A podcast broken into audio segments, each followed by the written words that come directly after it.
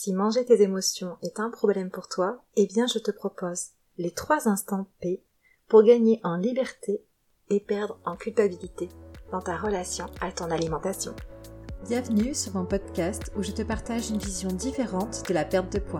Je suis Céline, la coach nutrition révélatrice d'un futur sans régime. Depuis des années, je suis témoin dans mon métier de l'échec des méthodes pour maigrir. C'est grâce au vécu de nombreuses femmes que j'ai pu écouter et accompagner que j'ai décidé de créer un accompagnement mêlant nutrition et développement personnel. Aujourd'hui, j'aide les femmes à s'accepter, s'aimer et à s'émanciper des régimes sans pour autant abandonner leur silhouette. Ici, je te partage des conseils, des outils et je t'encourage à adopter un futur sans régime.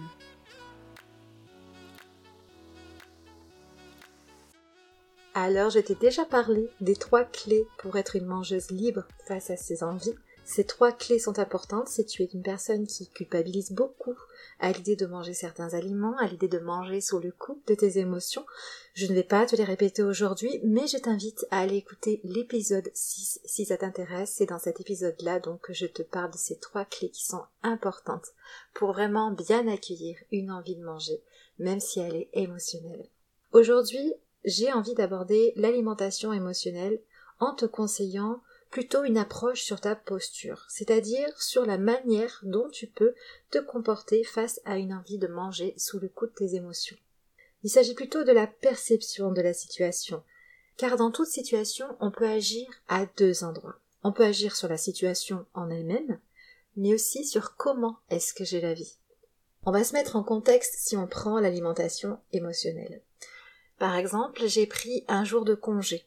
Euh, car j'avais des rendez-vous importants le matin et donc je n'ai pas eu d'autre choix que de prendre ma journée entière. Donc je passe ma matinée avec mes rendez-vous, tout va bien, je m'occupe ensuite en rentrant un petit peu à la maison, je mange, puis je vais un petit peu me reposer, et vient le milieu de l'après-midi, sur les coups de 15 heures, où je commence à tourner un rond, je commence à m'ennuyer, je me retrouve un petit peu seule face avec moi-même, et donc dans ce climat-là, je commence à sentir en moi un truc pas très sympa, hein, une émotion euh, qui est plutôt désagréable à vivre. En tout cas, j'ai envie de sortir de cette expérience-là émotionnelle. J'ai envie de vivre quelque chose de différent. Et donc, je décide de me diriger vers les placards de ma cuisine pour venir euh, ben, sentir autre chose que cette tension à l'intérieur de moi je décide euh, de manger, de manger par envie, et j'ai bien conscience qu'il ne s'agit pas d'une faim, mais bien d'une envie de manger émotionnelle. Et en même temps que je fais cela, en même temps que je m'aperçois de cette envie naissante de manger, et que je me dirige vers mes placards, eh bien, il y a tout un discours interne qui se fait dans ma tête. Depuis le moment où j'ai eu cette envie de manger, jusqu'à la fin de mon paquet de gâteaux, je me raconte une histoire. Cette histoire, c'est comment je perçois la situation. Donc là, si j'agis sur la situation, ça va être plutôt euh, comment je me comporte, quel aliment je choisis de manger ou de ne pas manger. Pour agir sur cette situation, ça peut euh, référer aux trois clés que je te propose dans l'épisode 6. Tu te sens peut-être piégé dans ton histoire là, et j'ai envie de te proposer d'y mettre plus de liberté et moins de culpabilité. Et c'est pour cela qu'aujourd'hui je te conseille sur comment est-ce que tu vis cette histoire, sur comment est-ce que tu la perçois? Donc on va partir ensemble sur l'histoire de la fille qui ne peut pas s'empêcher de manger ses émotions.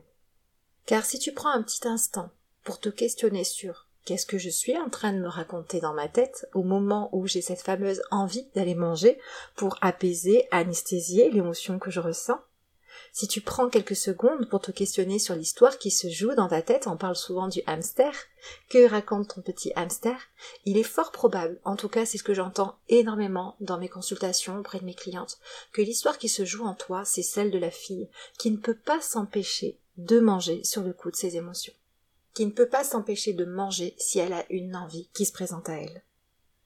C'est classique, c'est classique dans mes consultations que ma cliente me raconte que oui, oui, ça s'est bien passé ce mois-ci, mais qu'effectivement, deux, trois fois, elle s'est mise à manger dans des moments où elle ne pouvait plus s'arrêter, elle ne pouvait plus faire autrement. Elle était obligée de se diriger vers ses placards et de plonger dans la nourriture pour venir gérer son état émotionnel. Donc si c'est la même histoire pour toi, je te propose qu'on mette pause dans cette fameuse histoire à plusieurs reprises. Donc tu l'as peut-être compris par rapport à mon intro aujourd'hui, mais les trois instants P, ce sont les trois instants pause. Ce sont trois moments clés où tu vas pouvoir mettre pause sur l'histoire qui est en train de se jouer en toi et t'offrir une liberté de choix, une liberté de penser à ton sujet. Donc pour toute histoire, on commence par une intro. L'intro de ton histoire, c'est la fille qui ne peut pas s'empêcher de manger. Donc là, je me dis à moi-même, pause. Je mets ton histoire en pause et je te propose de relever le nez de ton livre. Prends un peu de recul sur ce que tu es en train de lire à propos de ton histoire. On peut en écrire une autre d'intro, si celle-ci ne te plaît pas. Parfois on adopte un certain discours à notre sujet, parce qu'on a entendu que c'était comme ça, parce qu'on nous l'a dit, parce qu'on s'auto-persuade de ne pas pouvoir faire autrement, de ne pas pouvoir penser différemment. Mais en se disant la fille qui ne peut pas s'empêcher de manger, tu avoueras que c'est quand même très difficile d'imaginer une suite de l'histoire qui soit différente que de manger ses émotions, justement. Alors, première pause. Premier instant pause. Ça se joue entre le moment où l'idée de manger arrive et le moment où tu décides d'aller vers tes placards pour choisir un aliment. Ça va se jouer dans cet espace-temps-là, la première pause. Regarde ce que tu te dis précisément à ce moment-là à ton sujet. Est-ce que tu t'es coincé dans une sorte d'automatisme où envie de manger est égal à manger, car tu es la fille qui ne peut pas s'empêcher de le faire Est-ce que tu t'empêches de voir ou de penser que envie de manger peut être égal à toute autre chose, plutôt que de te diriger vers l'alimentation? Donc observe si cet automatisme-là se joue en toi. Observe si, dans cet espace-temps, entre le moment où tu as envie de manger et où tu te lèves pour décider d'aller choisir un aliment, il ne se joue qu'une seule et unique histoire, celle de la fille qui ne peut pas s'empêcher de manger si elle en a envie. Celle qui ne peut pas s'empêcher de décider d'aller manger si elle a un besoin de venir gérer son état émotionnel. Je mets pause dans cet espace-temps. Le mot qui me vient, c'est pause et je change l'intro. Quelle histoire je pourrais venir jouer à l'intérieur de moi pour gagner en liberté d'être?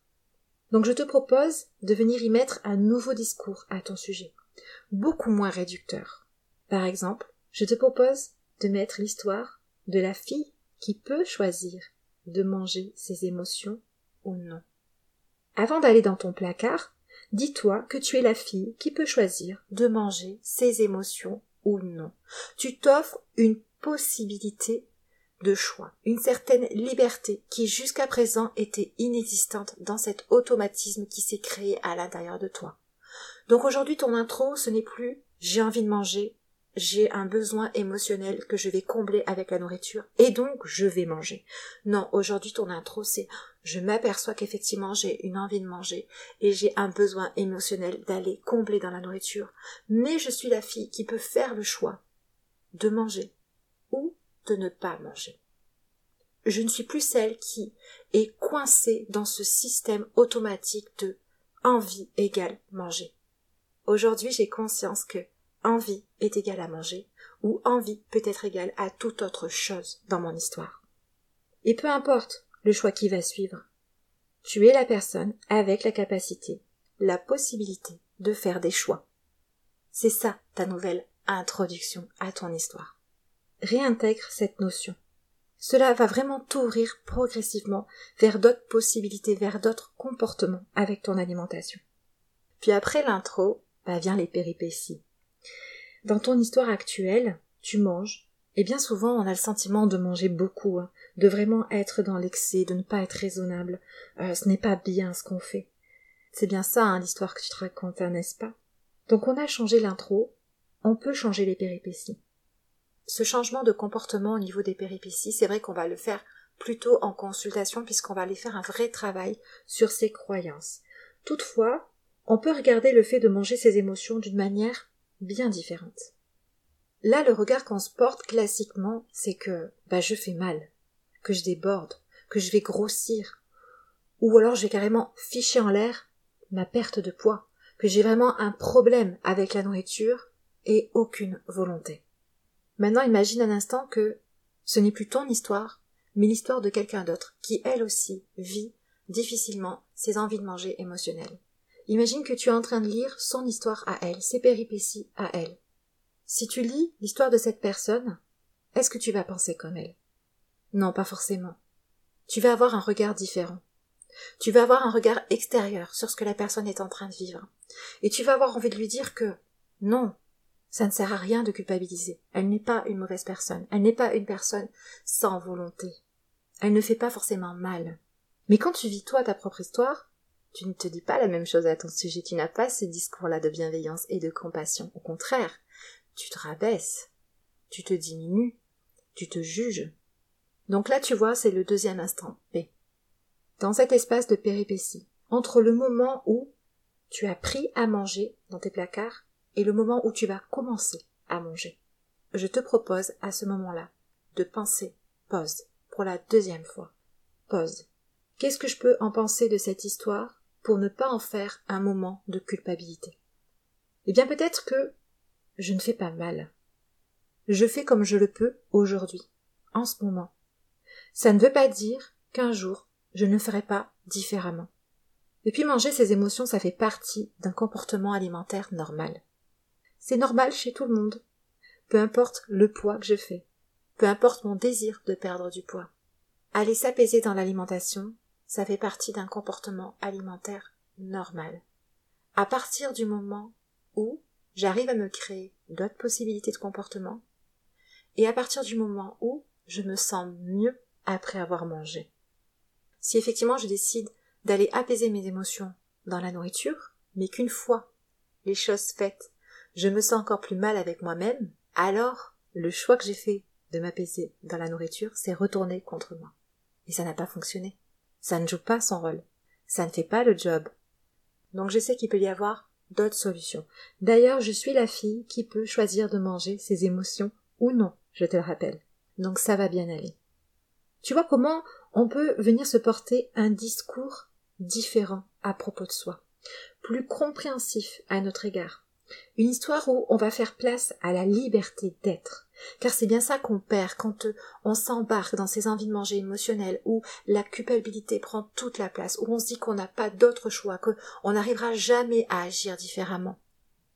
Eh bien, on perd en liberté, on perd en possibilité, on perd en liberté d'être. On ne s'autorise plus à être qui nous sommes dans cet instant. Ça ne fera pas de toi une mauvaise personne. Au contraire, ça fait de toi une personne qui se respecte dans ce qu'elle vit.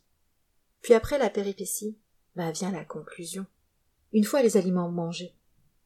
L'histoire raconte que c'est un moment qui laisse facilement place à de la honte, la honte de soi, la honte d'être la fille qui ne peut s'empêcher de manger. Donc là, je t'arrête tout de suite. Ça n'est plus ça l'histoire, ça n'est plus ça ton histoire. On est sur la fille qui peut choisir de manger ses émotions ou non. On a changé l'intro. Et là vient le moment du troisième instant. Une nouvelle fois, pense, pause. Pause dans cet instant où tu viens de finir de manger et tu t'apprêtes à passer à autre chose. La nouvelle histoire raconte que pour cette fois, tu as choisi de manger tes émotions. Tu as reconnu que pour gérer l'émotion en toi, ce qui t'était le plus accessible, pour toi, c'était de manger.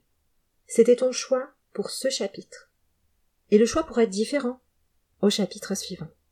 Tu as cette liberté de choix et tu as cette liberté de t'accorder le droit de manger tes émotions. Et ça s'arrête là. Rien n'est grave, rien n'est figé, rien n'est déterminé à l'avance. Ce chapitre-là de ton histoire ne fait pas le livre complet. Voilà ce que je te propose pour la prochaine fois où tu seras face à une envie de manger tes émotions. À chaque étape de ton histoire, relève le nez et pense, pause. Pause à l'intro. Je suis la fille qui peut choisir de manger ses émotions ou non. Pause aux péripéties. Il n'y a rien de grave dans ce que je fais. Manger ses émotions, ça fait partie d'un comportement normal dans sa relation à l'alimentation.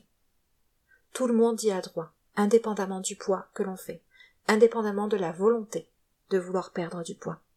Ce qui est important, c'est de s'autoriser à être soi-même dans cet instant, afin que, le manger émotionnel fasse le job et que je ne me retrouve pas coincée dans une situation où le fait de manger mes émotions pour m'apaiser se retourne contre moi.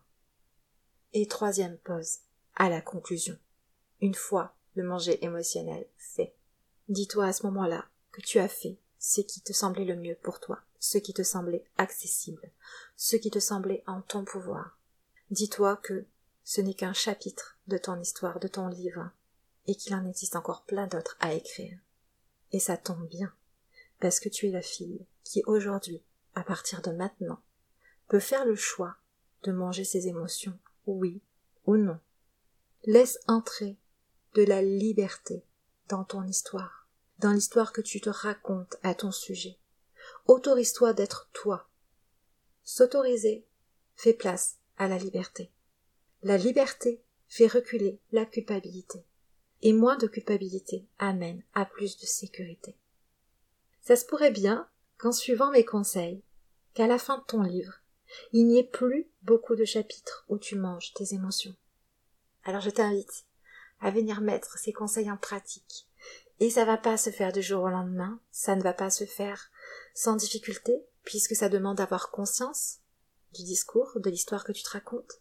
Ça demande de penser à venir y mettre un discours différent. Ça demande un petit peu de travail sur soi, c'est vrai, mais ça permet de s'ouvrir à de la liberté et moins de culpabilité. Ces fameux trois instants P. Donc, envie de manger émotionnel égale trois instants P, je pense, pause, et je pense à réécrire ma propre histoire au sujet de ma relation entre mes émotions et mon alimentation. On s'arrête là pour aujourd'hui. Je te souhaite une belle journée ou une belle semaine en fonction du moment où tu écoutes ce nouvel épisode de podcast. Et n'oublie pas de venir me mettre un 5 étoiles si tu as aimé ce que je t'ai offert aujourd'hui comme conseil. Je compte sur toi.